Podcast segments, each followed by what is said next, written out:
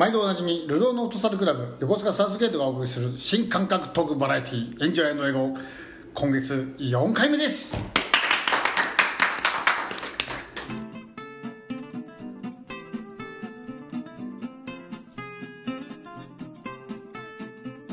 大人気エンジョイエゴは横須賀サウスゲート甘味ガラス屋 EE カフェ他各社の提供でお送りします。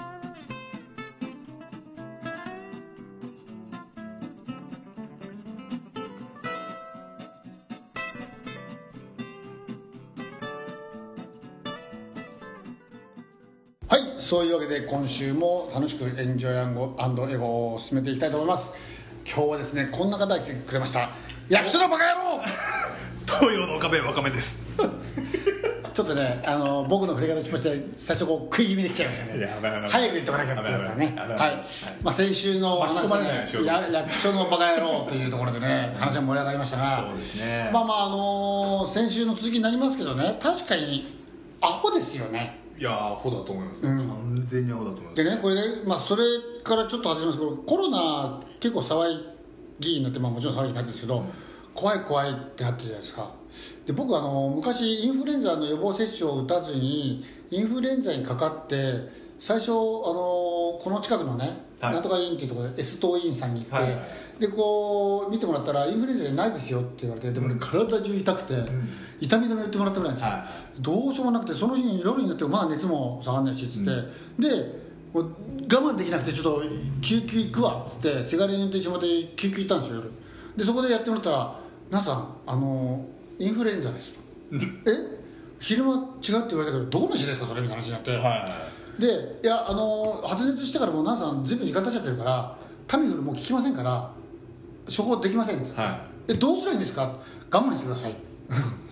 どこにしたっつって、それであのこう1週間こう、まあ辛い思いしたわけですよ、はいはその経験があるあるんでインフルエンザでも二度とかかりたくないなっていうのはあるわけですよ、はい。だけどコロナってね、これあのじゃどこが怖い？確かに年寄りとか基礎疾患がある人はっていう話は出てくるけど、はなかなかかかった人のこの怖さみたいのがこう報道が少なくて、うんこうななんとなくみんなこうそうは言ってもどうなのみたいなところがあるんじゃねえかなと思ったんですよ。はい。たまたまこの前テレビでかかった人が、うん。やっぱりコロナで陰性になった後も頭痛だとか咳だとかひどくて、で陰性なんだけどその後遺症みたいなのがやっぱね1か月ぐらいこう続いてるみたいなのがあってわこりゃ辛いわっていうのは分かってね、はやっぱコロナってそういうのとこが大変なんだなっていうのは思ってるわけですよ、うん。でそれはそれで大変だけど逆に今度無症状の人もいるわけじゃないですか、うんで無症状の人結構多いみたいな話聞くと、はいはい。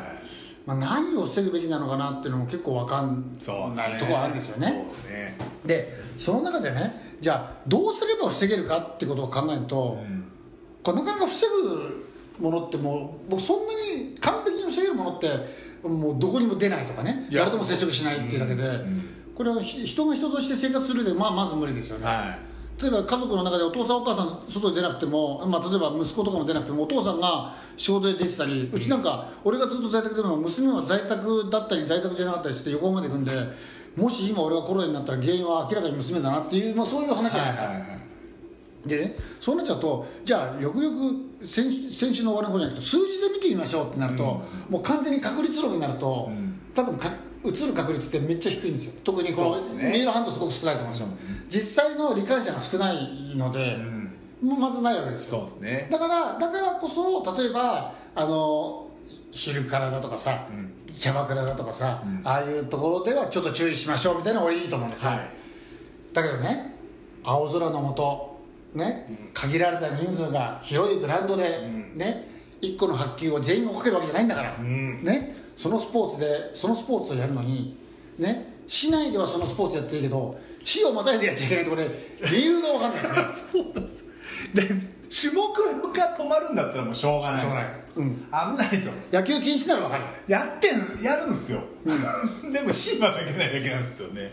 不思議そうね。本当不思議ですよいやこれでね東京での試合がダメとか、は横浜市はやめとこうなら分かるよ、まあ、まあ横浜も今そんな出てないからねあれですけどいや県までちょっとさすがに東京の方は危ねえなとかっていうなら分かるけどさ。ないよね。ないっすね。マジでないです。これあの横須賀市の人と逗子市の人に話聞きたいですよね。いや本当そうっすよね。あのその理由がね誰が聞いてもあなるほどそういうことなら分かりましたって言えるならうん。納得しましょうよ、そうですね。ね。そうしてあげないとこれね子供もかわいそうだよ。ですよね。うん。本当そう思そんな全くわけが分かんないんでこのままでいくとさっきのね収録始まる前の話ですけど、次はクロスプレー禁止ですから。もう絶対そう。絶対です、ええ。アウトはフォースアウトのみ新しいルールです。もうはい。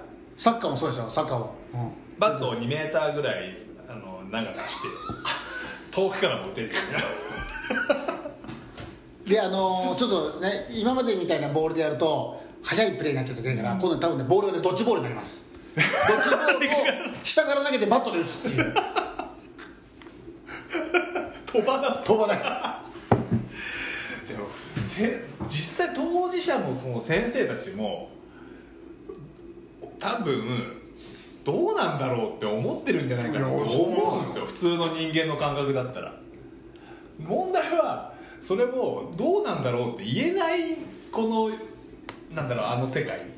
これもしかしたら意外とあれかもしれないですよ。先生が嫌がってるってパターンがあるかもしれないですよ先生がはそんな休みの日までそんな遠くまで行きたくねえみたいなこれ幸いにコロナのせいにしてサボっちゃうみたいな。いやだからそれもうあれですよねそもそもの話としそうてその残業部活の顧問が残業だとかあるじゃないですか、あれ本当なんとかした方がいいと思うんですよね。そうね。そうまあ、学校のそのなんか教材作るとかテストはなんか成績つけるとかも大変でさらに部活もやらなきゃいけなくて働く時間が長くなって困ってるとかっていう、うん。まあまあまあそうなんでしょうね。大変ですねっていうのもあるんですけどでも部活好きなことをやってるんだし羨ましいじゃないですか。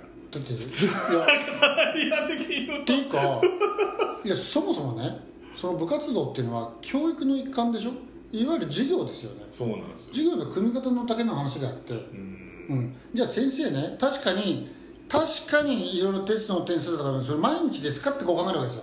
我々の仕事考えてくださいと、うん。うん、先生あのちょいちょい授業の空き時間ありますよねとか。そうですよね、うん。あるじゃない、ね例えばあの生徒が休みの時は他の仕事はあるかもしれないけどはるかに授業がある時と比べればあの負荷は軽いですよねとか。そうですよね、うんでなんか前言ってたのがなんかインタビューででテレビでやってたのが教材を作るのが大変なんだって言うんですよ。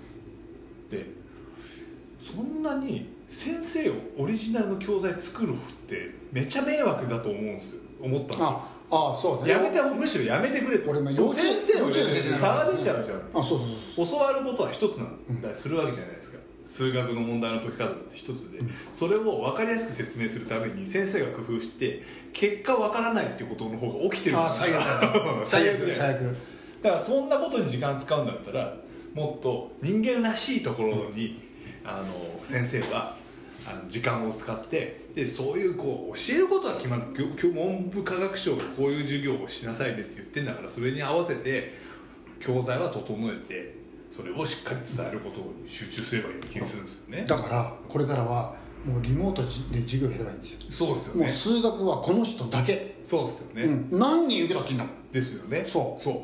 そうですそうするべきなんですよ。そうですよね。そう。そう。それで教材ももう一つ。そいいい先生が分かりやすく説明して以上、例えばね横須賀市でね数学3人ぐらいしかいないんですよきっと。あでもリモート授業だったら本当先生の数いらないですよね。いいんですよ。でその代わりこう数学の先生できる人はもうもうすごくそのに長けた人じゃないとダメ。そうですね、うん、そういう人の中が、まあ、3人ぐらい生き残るぐらいの数の授業ね。ですね。でそうすると他の先生、ね、中にはいますよ。数学が苦手な数学の先生もいますよきっと、うんうんだからそういう人はもう部活頑張ってもらう。そうそうそう。そういう活躍の場をね。いや本当そいうですよね。やだって学校の中でのリモートも別にできますから、ん。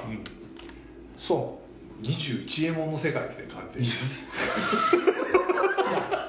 う、ね、せっかくですからもうこれあの先生も働き方改革ですよ。いやでもそうっすね。完全分業制にすればいいんですよ、だってね例えば数学を教えるためにどんなことを教えていいか教材を作ろうとまで考えるねそういう先生がいるんだったら俺はこのね子供たちに野球を通して何を教えなきゃいけないそれを分からせるためにどうするってことをちゃんと勉強すればこういうこういうもうある種教育素晴らしい教育になりまなるわけでよ。そうですすよね確かに勝ち負けは意識するかもしれないけど子供たちに知ってもらいたいことはそれだけじゃねえよってあるわけですよ。そうっすよね。そこですよそうすればそれ完全分業制にしないんですよ。多分学校の先生うんと減減っていいと思いますよ。そうなんですよ。教材作るの本当やめてほしいなと思って。そう。だからあれじゃないの？ちょっとさ熱いあなんか熱いのかなんかよくわかんないけどなんかそれがすごいっていううんのがあるんだろうね。でしょうね、うん。いや。なんかあるじゃないですか。あのなんか、うん。子供の頃あのほよその学校の先生がある先生の授業を見に来るみたいななんかイベントあったじゃないですか。ああいうの。ですよああいう感じね。はい。やだからそれでねあの本当今まさに通りにまあマイナスになったらもう最悪だけど、うん。仮にねその先生が作った教材を作ってその先生が教えるとその先生に習ったことだけプラスになるってこれも問題なんですよね。そうですよね。そうなんですよ。そうなんですよ。そしたらもう巡り合わせの問題になっちゃってるそうそういうことなの。不幸になっちゃうそうなんですよ。まあ必ずしもねその人が人を教えるんだから100%公平じゃないにしても、生徒のその到達のレベル感だとか、その目標値みたいなところはねそこは誰が教えても同じにしないとダメだよね。ベースの部分そうです。俺ね義務教育はそうあるべきだと思う。そうですよね、でもきょ極端な話で言うとあの先生は嫌いっていうだけでその授業とかその科目嫌いになっちゃう子もいたりするわけじゃないですか。それはもったいないですよね、そうだからねこれからもね授業態度がどうとかねそんなのはもう小学校とおしまい、うん。もう中学校はねもう淡々ともうそのリモート授業で、結果は成績に出るだけでいいんですよ。ですよね。それでもいいと思うよ。それぐらいドライでいいと思う、うん。うん。そうですよ、うん。であとは得意なところを伸ばしましょうよあそうそうそうそうこを見つけるそうそうそうそう。この子はどういうところを伸ばすといいのかっていうところをしっかり見てあげる方がだからよっぽどね、まあ、ちょっと単位制っていう言い方がいいかわかんないけどあの例えば各教教科で要は義務教育だから最低限ここまでやって卒業しなきゃいけないよっていうレベルがあってそれに1年の時に到達しなかったら2年の時までに到達してなかったら当然それを補うための時間を確保しなきゃいけないからその子たちは部活ができないんですようんどんなに野球が上手くてもサッカーが上手くてもある一定レベルの成成績を取れてない子たちはそれはもう部活をやる前にまず学業を専念しなさいっていう、そういうシステムにすればい。いんですよそうですようん。ね、それなら俺分かる。そう。うん。でまたそれであの今度学校会の人たちはそういう話するじゃないですか、そうするといやいや学校はその単純が学業を身につけるだけじゃなくて人間形成の場なんですよみでそれもそうなんだけど。いやだから言ってんだよ。そうそうだから言ってるのにだから言ってるのに成績を上げるそのために頑張る。それも人間形成だし。ね。そのそうなんですよだから、えっと、中学生のあなたたちにとって何が必要かっていうのはねそれいろいろありますよ。いろいろあると思う、だけどこの中で一番重たいところ学校と家庭とあとまあまあ大人って言い方してるんだな。それが教えるねが教えるべき立場なんですよ。学校の先生が教える割合が多いのはこの部分ですと。そうですね。この部分に関しては家庭とか地域の大人が少し協力しなきゃダメですよとか。そうそうそうそう。いうものがちゃんとこうね、あのーマップ化されててさ。そうですよね。でそのために学校はここをすごく力入れるし、こっちのところで困った時にはこの逆に地域の方のとか親の方のねその困りごと相談みたいなのもやりますよみたいなシステムがちゃんとできていてっていうのはそうですよねそこに力を入れるべきだよね。そうですよね。死をまたいでいいとか悪いとかの話じゃないんですよ。そうなんですよ。だから人間形成だとかって語ってる人がこんなにあ明らかにおかしいことをおかしいって言えない人間であるということはその人自身がもう少し形成した方がいいことあるんじゃないかと思っちゃうんですよね。本当そうだだからねもうね所詮ねよく言われるあの教員しかいないんですよ、うん教師がいないってことですよ。だからそうなんですよね、これがダメなんだよね。これよっぽどねあのー俺なんか会社でうちの部下を俺が叱ってる方が多分人間形成に役立つと思うよ。うん。なんで俺会社でこんなことやんなきゃいけないのかなと思うけど本当にね学校がもう少ししっかりした人間を作るようにしていかないとダメだよね。そうですね、そこだよね。そう。だから面倒くさい親がいるとかもよくわかるんですよ、なんかちょっと新なんか変わったことすると文句言ってくる人とかいるのもわかるんです。でもうるせえってなんで言えねえんだろうとか。そうそうそうなんですよ。そうなんですよ。そう。俺あのこの前なんかイチローが授業をやった俺イチローとね俺って同じ答えを言ってるなと俺昔からあの出る杭は打たれるぞ。いやだったら俺あのあのう出る打たれねえぐらい出ますからいいですと、うん。でも俺が俺だったら出る杭は打ちませんけどね。って、うんなんでえ切っちゃうからって 出るうん打つと打つと疲れを切っちゃう。切れば絶対もうもう出ようがねえから。食い出し。ってよく言ってましたけど、はい。あのー先生がねこうしっかりしたコンセプトがあってちゃんとその教育の要分っていうのが分かっていてでそれに向かってしっかりやってるんであれば親が文句言ったらそんな一周すりゃいいんですよ、うん。そうっすよね。そそうなんですよ。うそう。そもそもじゃああなたたちは、はい、家庭の領分でやらなきゃいけない教育どこまでできてるんですか？っていう、学校はこれこれこういうシステムこういう考えでこうやってやってますよ。もちろんこういう振り返りもやってダメなところは改善してこうやってやってますってことで言えばいいんですよ。そうですよね。それができてないから親にちょっと言われたぐらいでね、もうすぐで。引っ込んじゃうんですよね。もうねよくへこん引っ込んでもらったよ先生には。いやだって面白いんだよ。うちの次男坊がはちょっと前学校でこう悪さした時にね、そのうちの子供が子供同士の人間関係が誰と仲がいいってどうだっていう普段の姿なんて親よりも学校の先生の方がよく知ってんだろって言ったら「何言ってんですかお父さんお母さん。そんなことは先生私たち分かりません」って言うから「はっ?」つって、俺は自分の息子がね自分の息子がどういう性格でどうかまでこれは俺の方がよく分かると思う、でも学校生活の中でどういう人間関係があるかってあんたたち毎日見てんだろっつって、俺は学校での姿は残念ながら見れねえんだ、働いてるから、うん。ね、それがね学年主義がなかったはあとお前は本当どうしようもねえなって話してさあやっぱね担任の先生はそれをよく分かってて、で後からもうね本当にねお父さんの言う通りです。私もねうん本当もうああの先生はちょっと毎回そうなんですけどああいう人なんです。分かってます大丈夫すいません。ですそうだよね先生ね。やっぱり子供もその担任の先生にはやっぱ全然こうあのちゃんと何でも話すし、人間関係構築できてる。だからその学年主義みたいな人とはああいつだろみたいなそんな感じなのよ。あーで結局、中学生たたかだかね 13C のね1345のね子供にねいい年こいたおっちゃんがもう舐められちゃってるっていうね。そうですよね。これがね何が人間形成だったわけ？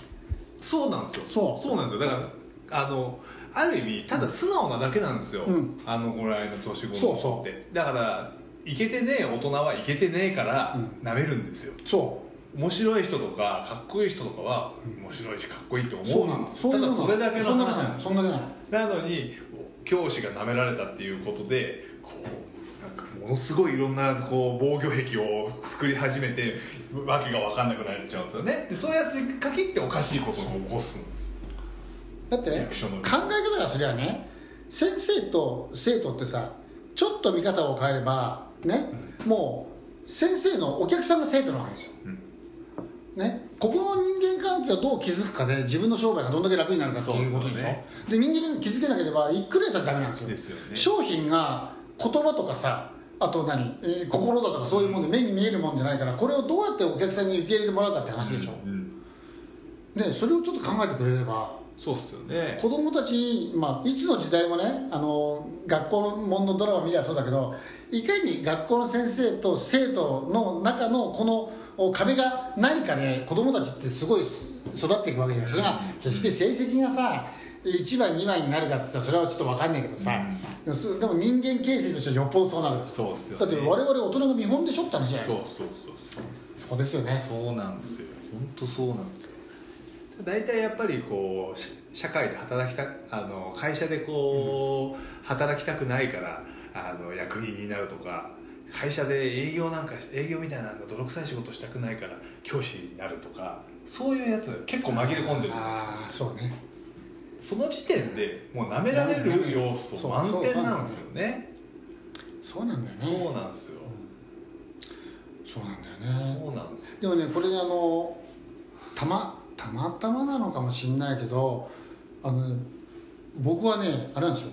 会社に行きたくないって思ったことがない人なのでもうこれ30何年間。でどんなに前の日深酒しても遅刻は絶対しないしむしろ30分以上早く行ってるし。で結構まあ好きが嫌いかさ多分好きなんでしょうね。でも決して自分が望んだ仕事じゃないんです。うん。僕サラリーマンになりたいと思ったわけでもないしいろんな家庭の事情から今の会社入ったんですけどまあもちろんね学校ではそれなりのことを習ったけどもその仕事がやりたいわけじゃねえのになと思いながらそこに入ってまあ来たのね。ただあのどんな業種のどんな仕事をするかなんていうことはいわゆる手段なので、うん。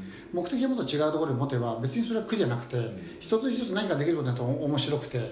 そこで人間関係できるとまた面白くてっていう繰り返しなんですよ、でその姿をねこう見せてるだけでうちの子供たちは結構仕事にみんな前向きだよね、うん。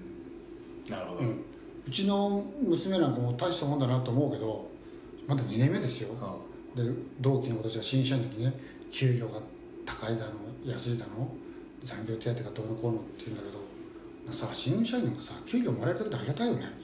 すげえ。あそれはすげえ。うちうちのやつらに言ってくれって。だってまだ私たちさお教わってるだけじゃん、すお前すげえなっつって。それはすげえ。お父さん立派な人だねって言いたくなっちゃうぐらいですよ。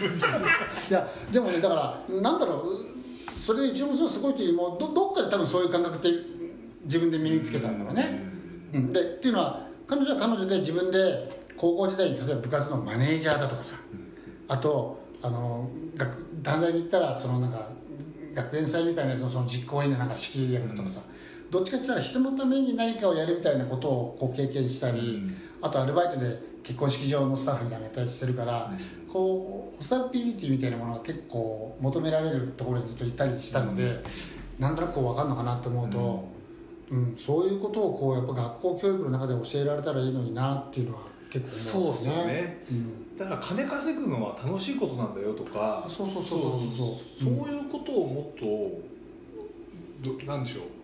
あのそういうことが金稼ぐのが悪いこととか、うん。いやらしいこととかではなくて、やっぱりすごいそのそういうのが楽しいことあ楽しんでる人たちはこういう考え方なんだとかっていうのを教えるとかすごい大事だと思うんいいですよと思うよ、ね。うん、なんかこの前なんかテレビでやってたんだよこれこんなの子供にやらせりゃいいのになーなんて思ってたこともあるんだよね。あのだって合法的なことやらせりゃいいんですよ。あの、例えばえっと海岸清掃みたいなことでもいいいいんだよね、それによって自分たちがこうやって汗をちゃんとしっかりかくとこういうバッグがあるんだよみたいなことをさ、なんかこれねあのボランティアでとかっていうことであんまりこうそれも大切だけどでもやっぱり自分たちが汗かいたからこそね、何かご褒美があるみたいなことをね、ちゃんとしてあげるのはもういいことだと思うけどね。そうっすやっぱ何かをしてお金を稼ぐっていうことは早いうちに教えてあげるべきだと思うんだよね。そうっすよね。で自分のどんだけのことをやるとどんだけもらえるのかってことが分かるとさ、うん。あなるほどなって思うと思うんだね。ですよね。さっきあのーうちのね会社の上司の人が奥さんが、まあ、役所の人だったんだけどもう辞めてね、でもうずっとうちにいるんだけど、まあ、コロナでで在お父さん在宅で奥さんのうちにずっとずっと二人きりの時間があって、まあ、なかなかそれもしんどいなみたいな話もあったんだけど奥さんの方も仕事を辞めたら急にこうやることなくなっちゃったら暇だからあの内職みたいなやつをこう申し込むそういうのあるんだって、そうするとじゃあ、えっと、こんなのがあったら封筒作りみたいなのう来るわけですよドーンと切ったから。でコンビニでよくビニール袋に入ってるような商品のそのう袋詰めみたいなのがあるんだって、まあそれが多分1個ね1個1円するかしないかぐらいのもので1日1000個だ2000個だってこうやって来てやったりしてね。であのーその先輩もあのー暇な時間はい。在宅で暇だから暇な時間にじゃあちょっと俺も手伝いなんてやってるとね、い、やそれこそねそうかこうこういうのをやるとねあのコンビニとかでやるこの袋とかね一つ一つにねあこうこういう大変さがあるんだって思うと、なんかちょっと見方が変わるよねっていうのがなってねまさにそういうのをね俺小学生中、まあ、小学生じゃないから中学生ぐらいにねややらせてあげたらそうっすよね。いいと思うよ俺。で小遣いもらえるんだから。ですよね、うん。だから職業体験とかや行ったんですよ。でなんかどっかのあの食堂かなんかにうちの息子行ってで、まあ、盛り付けして注文取って盛り付けして出した。以上みたいな感じですよ。それはなんか倉庫じゃねえと。むしろいくらで仕入れてそう。そう。それをどうしたらこの100円で仕入れたものが700円で売れたってこれが商売じゃないですか。それが職業じゃないですか。これ注文取って出したってこれバイトなんですよ。そ れねもう俺そううちのせがれは中国にいた時にずっと言ってたの。あのね職業体験やらせるならそこのお店ってどういうふうにやって利益が上がってどうやってそのいわゆるそのお給料をもらって生活してるのかっていうところをね、そこを学んでからじゃないと体験しても意味ねえよってことそうなんですよね。そうなんこんだけ頑張ってその作ってくれたのをこうやって運んでってこれが例えば1個700円だとしてもでもこの700円を作るのに何人の人が関わっていて、うん。どんだけの材料をやっててこれが1日10個しか売れなかったらどうなんだろうってこうこうなるわけですよ。そうですよね。そうなんですよ。そこはそこ勉を感じたり見て初めて職業じゃないですか。そうなんです。だからねそこがさっきも言ったもう手段が目的化してるのはそこなんですよ。そうですよね。職業を体験することなんですよ。そう職業を知ることじゃないんですよ。そうなんですよね。そうなんですよ。そうするとね食べ物屋さんは多分もしかしたら分かりやすいけどちょっと分かりにくい仕事とかってあるじゃないですか、それってどうなの？例えば、えっと、いいですよ。老人ホームのおヘルパーさんのお手伝いとかもいいですよ、うん。ね、このこの人たちはこうこうやってやってるどこからもこうおお金もらってないけどどどどうやって儲かってるんだろうとか、うんうんそうするといろんな勉強できるわけですよ。そうですよね、うん。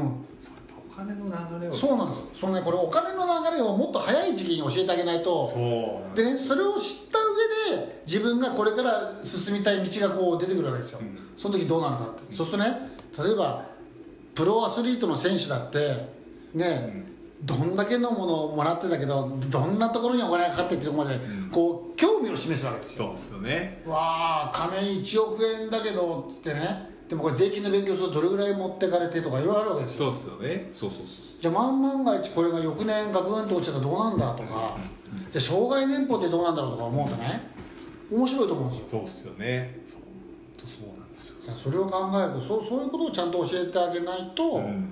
ダメだなと思うんですよね働いたらお金がもらえるみたいな。そもうそんなんかそうじ自動販売機でこうお金がこうチャランチャランに落ちてくるみたいなそんな感覚持ってる持たれるとたまったもんじゃないですよね。う何でもね時給いくらなんてバイトでね。そうそうそうそれで喜んでる。けどそもそもその時給を払う元のお金はどうやって儲けてるのか分かるそうなんですよ。お前がバイトバイトたかがバイトかもしれないけどお前が1個例えばお皿を割っちゃったり一つお客さんからクレームが出てあいいっすよって言ったことがどんな損失になってるかとかさ。そうですよね。そうそうそうそうそう。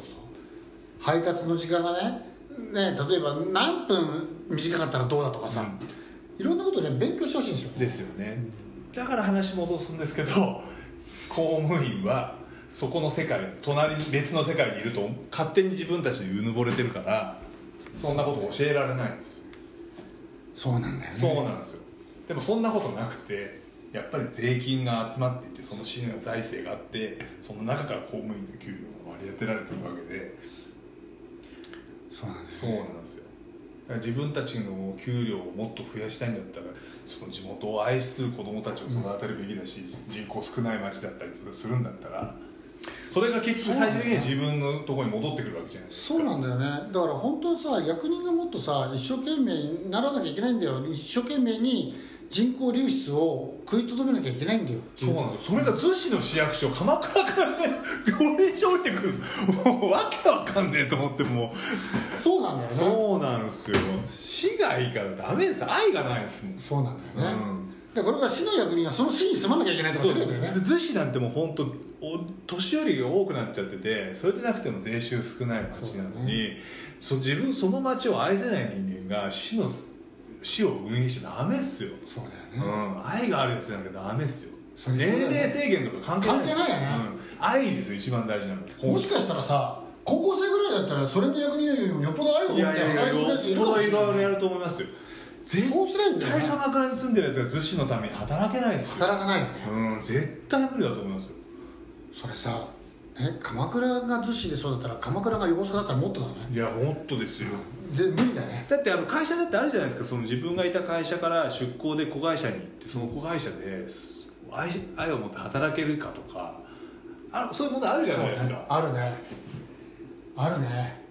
それと同じことですよ。本だからさそうなんだよね。そこはやっぱりさこう公務員っていうのはその辺をちゃんとしなきゃダメだよね。っていうのはやっぱり第一に大体役所の人間のやつはさ愛がなければ勤められないぐらいのなんか壁があってもいいかもしれ当ない、ね、そうですよね。いや本当ですよ。はい、そんなこんなですね今日も途中でコマーシャルのタイミングを入れるのを もうこれは編集に任せるしかないという状態でなんと今29分という時間が過ぎようとしていますまあ一回もうちょっと長くてもね。そうそうなんですよ。そうでそうするとねあのこれねどうすりゃいいんですかね。これじゃあじゃあどうしようかって話なんですよ、はでね最近あのメロリン級やってた山本太郎、うん。あの俺はあとふざけたやつだと思ってたけど、あの東京都知事選に出るってわけわかんない公約いっぱい並べて、ん。結局はあのどう見ても選挙に行かない、ね、5割以上の人たちをにこう自分を見てもらってそうすれば受かるんじゃねえかと思ってるんじゃねえかなと思ってるんだけどあの結局悪口しか言わない、うん。うん。で私ならこうやりますって言うんだけどいやおお前のポッて言うことぐらいすぐできるんだったらもうみんなやってるよっていう話で。うん。でその時にね例えば、えっと、こういうところが悪いああいうところが悪いじゃあどうするんだっていうのがなかなか出てこない。そうですね。これってねこう良くないなと思っててだからこう我々はねこう市の役員がダメだというなら今言ったみたいにねじゃあもうやっぱ愛が第一だと。うん。だから市の役所に勤める人はその市内に必ず住むと。うん。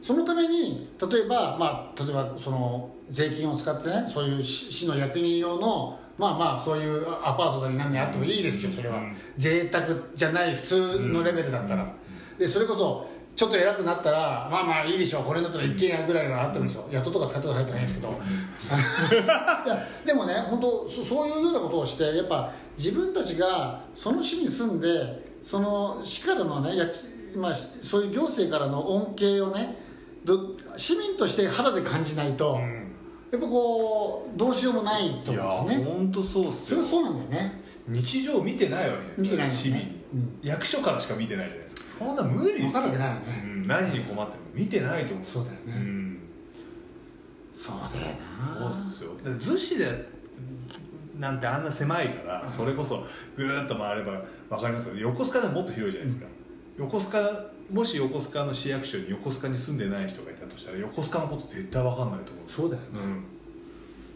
そうだよね。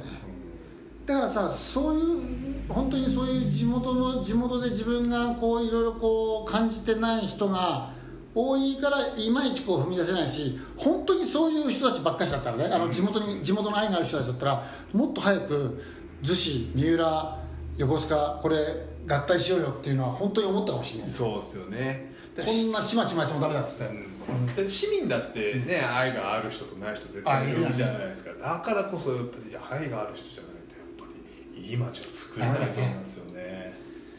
じゃあいよいよやっぱりこう出た方がいいかね。皆川さんと一緒に。皆川さんとやりとりしようかね。だって俺皆川さんとこう一緒に選挙に立候補したら俺が勝っちゃいそうなんですよだってなんでそれはなんでわかる？だって俺が応援演説できないから。ほら俺が受からせてやるあーなるほどなるほど。そう俺がねちょっと お応援できないからもう申し訳ないから 皆さん一人で頑張ってになると。ダメなんですかね？それも面白いかもね。い。や私も出てるんですけどって二人でなんとかお願いします。止め合う。もう俺は散々彼のために応援してる。けど彼全然俺のために応援してやってるんです。もう大変俺2倍ですから自分のとっつってねえお母さん新しいですね。新しい。ねもうこの後は34人でこう徒党組んでねみんなで。全然党がみんな違うんだ違う。でも俺この人好き。みたいな勝手に4人で討論会だからね。最後はやっぱ俺たちしかいねえななんつって。いやでもね確かにねそうだよね。なんかさよく選挙公約とか言ってなんかもっともらしいこと言うけどさそそんなんじゃなくてもうちょっともうちょっと手前のところでさ、そうっすよね、うん。なんかねやっぱなんか欠けてるのがそこじゃないかなと思う。すんげえ頭のいい人が必要なのは分かるんですけど、やっぱりなんとかしようっていう思いとかうん、すげえ好きとかそうね。アベノマスクとかだってめっちゃ遅かったじゃないですか配られる。本当にね遅かった。あれもなんとかしなきゃっていう思いがどれだけあったのかっていうことじゃないかと思う足長マスクがあったよね。足長マスク来たよね。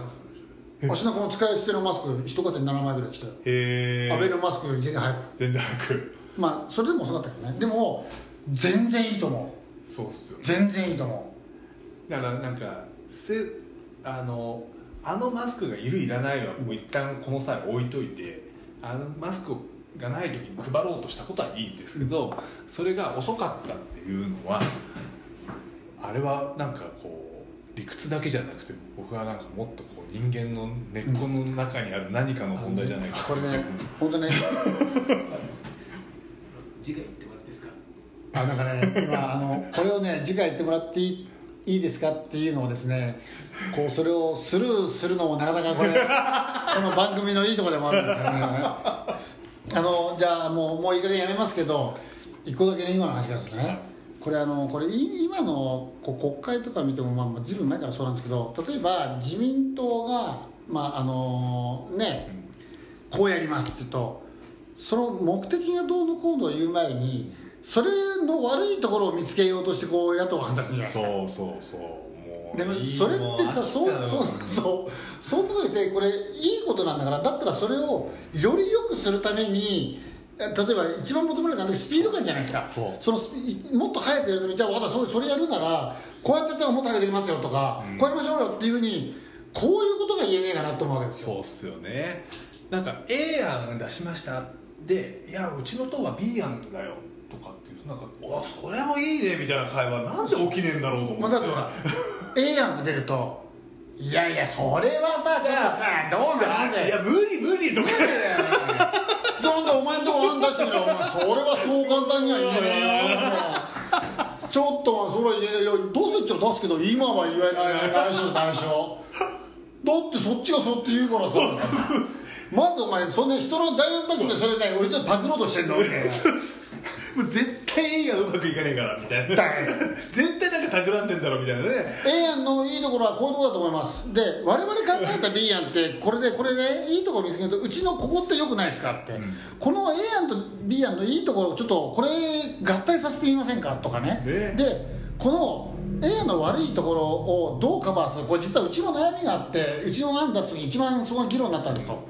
でこれこれを潰すためにもうちょもうちょっとみんな詰めてみませんとかってそういう話してほしいよねねどっかでしてるのかしてないのか分かんないですけどしてる感じは全然しないですよね。会社だってそうだよね。そうっすよね。例えば発注者と受注者であってもさやっぱそこがあのちょっとお金がどうかかるかはちょっととりあえず置いといてまずどういうふうにいいものにしようかみたいな話ってあるじゃん。そうっすよね。いやそこまでうち金払わないとか言うんじゃなくていいものにするとこんなことありますよこうですよって。でで予算の方はどうですかって時に、えっとね、ここまではなんとかできそうなんだけどじゃあじゃあここでこういうふうにしてこうしますかとかなんかあるじゃんそういうのそうっすよね。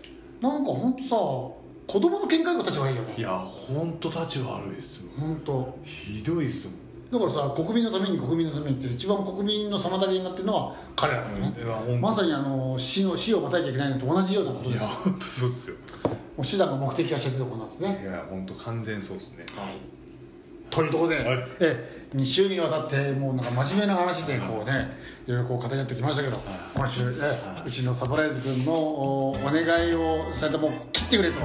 い。う要望もこう全くスルーして、はい。予定の20分を大幅に超える。37分。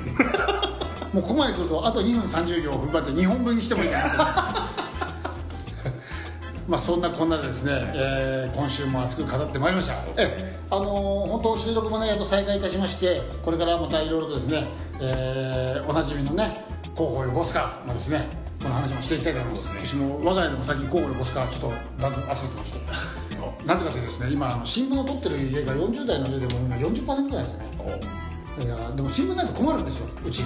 なんですか？揚げ物する時にないと。なのでそれは広報横須賀に頼ろうっていう。そうすると広報横須賀も取っとくから見ることもあるんだろうと、はい。ある時バックナンバーで見ることもあるかもしれない。もう広報横須賀のもう一つの使い方をもう次回以降ですね また広めていきたいかなと。いろんなものを使っていきたいと。まあそんなことでお送りしてきました「エンジョイ英語」そろそろお別れしたいと思います、えーそれでは皆さんまた来週お楽しみに